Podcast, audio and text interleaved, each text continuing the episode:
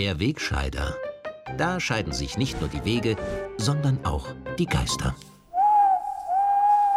In dieser Woche bin ich kurz erschrocken, als ich flüchtig die fatale Schlagzeile zu lesen glaubte, das Ende naht. Gott sei Dank habe ich mich in der Eile verlesen, denn in Wahrheit stand da die hoffnungsvolle Botschaft, die Wende naht. Und tatsächlich weisen viele Signale darauf hin, dass sich die grünen Hoffnungsträger in unserer Operettenstaatsregierung, aber auch im Ampelkabinett bei den deutschen Nachbarn mehr und mehr durchsetzen und für eine Wendepolitik der neuen Werte sorgen. Katalysator für dieses grüne Aufblühen ist der Ukraine-Konflikt, der in den verschiedensten Bereichen deutlich offenlegt, welches Wertepotenzial in den österreichischen und deutschen Grünen steckt.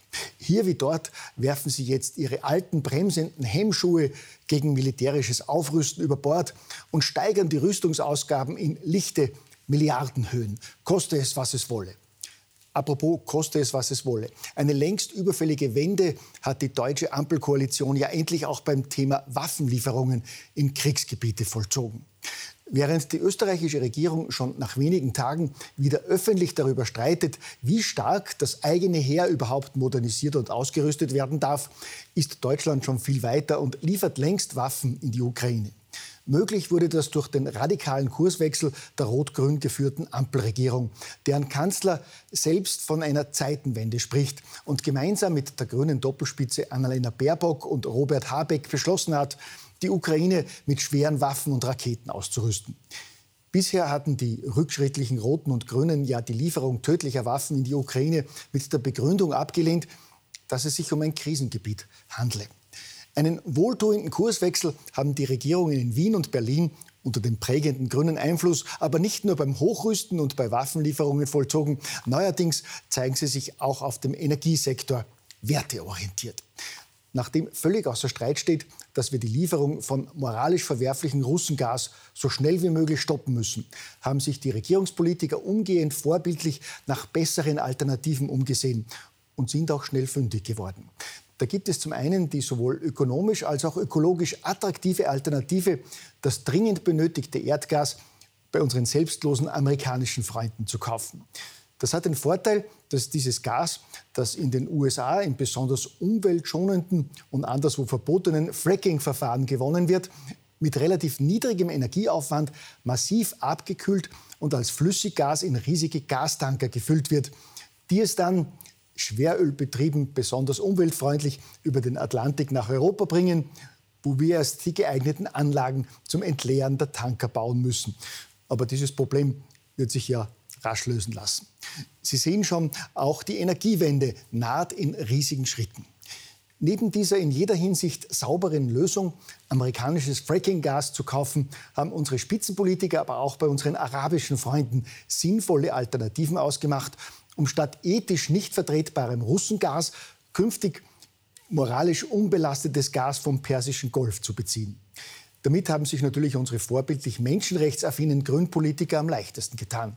Der deutsche Vizekanzler Robert Habeck, der noch vor kurzem gemeinsam mit der weltklugen Annalena gefordert hatte, die Fußball-WM in Katar wegen massiver Menschenrechtsverletzungen im Emirat abzusagen, hat seine lästigen Wertevorstellungen über Nacht abgelegt, ist nach Katar und in die Vereinigten Arabischen Emirate gereist, um sich den Scheichs anzudienen und moralisch einwandfreies Flüssiggas zu kaufen.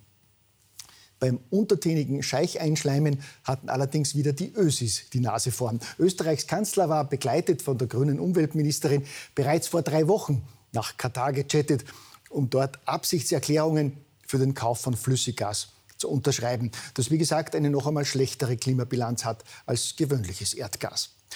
Zurück nach Wien, und auch das darf man als Zeichen für eine Zeitenwende werten, ging es für die grüne Leonore gemeinsam mit dem Kanzler im Privatjet, den das Bundeskanzleramt gebucht hatte.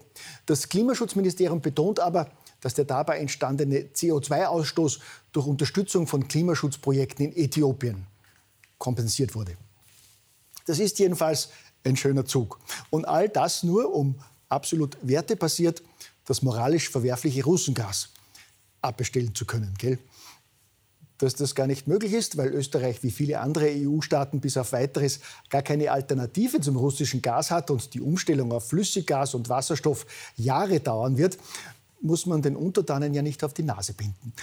Ablenkung heißt auch hier die Devise. Während die deutsche Regierung jetzt einmal für drei Monate den Spritpreis um bis zu 30 Cent pro Liter senkt, hat die österreichische Regierung stur behauptet, dass das gar nicht möglich sei. Und ihre Chefchen mit einer lächerlichen Erhöhung des Pendlerpauschales abgespeist. Inklusive lehrerhaften Kommentar der grünen Umweltministerin. Was wir nicht machen, ist unnötiges Autofahren belohnen. Also es geht um den Arbeitsweg, nicht den zweiten SUV in der Stadt. Dass damit aber unter anderem auch Hunderttausende Pensionisten auf dem Land durch die Finger schauen, ist halt sozusagen ein Kollateralschaden. Deren Fahrt zum Supermarkt oder zum Arzt klassifiziert Frau Gewessler offenbar auch als unnötiges Autofahren. Egal, zumal wir ja ohnehin am Beginn der großen Energiewende stehen. Und damit wir darauf ordentlich vorbereitet sind, hat die Umweltministerin ein vielsagendes Prestigeprojekt gestartet, den Klimarat, bei dem Bürger Ideen zum Klimaschutz einbringen sollen. Dieser Klimarat hat bis jetzt zwar noch nichts gemacht, aber schon einmal einiges gekostet. Zwei Millionen Euro nämlich. Aus Steuergeld, versteht sich. Ein Viertel davon wird allein für Marketing und Werbung ausgegeben. Und mehr als 400.000 Euro fließen an die Agentur des grünen Ex-Politikers und Van der Bellen Wahlkampfmanagers Lothar Lockel.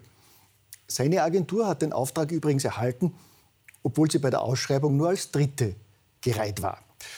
Mit Freundelwirtschaft habe das aber nichts zu tun, sagt Herr Lockel, der laut einem geheimen Koalitionspapier ja demnächst auch Vorsitzender im ORF-Stiftungsrat werden soll.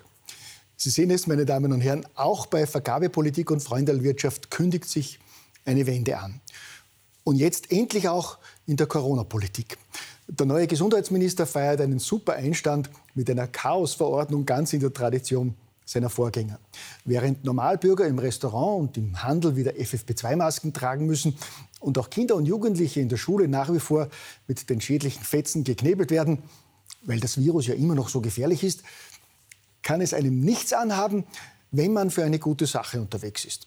So geschehen beim Konzert für die Ukraine, bei dem 45.000 Maskenlose dicht an dicht gefeiert und gesungen haben. Den Unterschied können Ihnen sicherlich die wissenschaftsbasierten Expertinnen und Experten im Staatsfunk erklären, die neuerdings auch die Schwurbler-Theorie bestätigt haben, dass das Infektionsrisiko für Geimpfte und Ungeimpfte gleich ist. Aber das haben die Kollegen vom Staatsfunk und den Mainstream-Medien ja ohnehin nie bestritten, wie sie jetzt ganz glaubwürdig beteuern. Gell?